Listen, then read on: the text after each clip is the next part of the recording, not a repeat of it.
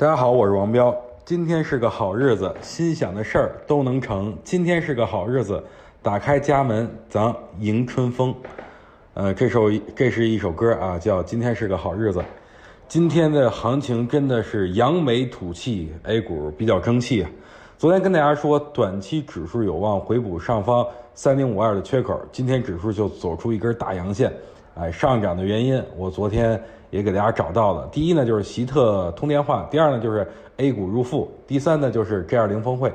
今天的走势给空头们一记重重的耳光，打的真是响亮，啊，余音绕梁，大快人心。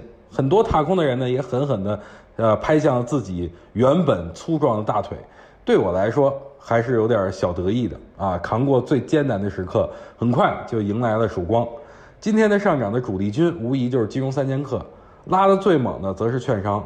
从五月至今呢，这样的拉升已经是第二次了。第一次则是在，呃前一段时间，也就是六月十一号，当时大盘涨了百分之二点五八，但随着指数连续小阴线的下跌呢，所有人都失去了希望。但是今天券商不负众望啊，再次挺身而出，带领指数再攀高峰。但在这里面。环保板块也起到了助攻的作用，涨停的个股一大片。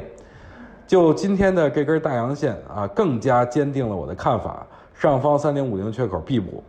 大家可以看一下上证五零上方的缺口是不是已经回补了？那我觉得上证五零上方的这个呃回缺口已经回补了，那上证指数啊这个三零五二的缺口也是不在话下的，很快也能回补。不过呢，如果指数真的向上回补三零五零、三零五二这个缺口的话，那咱们就要减仓或者空仓，因为可能会，哎，这个后期会向下啊，这个跌到两千八百零四这个缺口。不过短期操作是问题不大的。总结呢，如果现在空仓的人，上方还有几十个点的空间，没必要去追了。如果现在手中有仓位的人呢，可以到三零五二这个回补后啊，去减仓或者空仓。剩下的就是等回补下方的二八零四这个缺口再去做。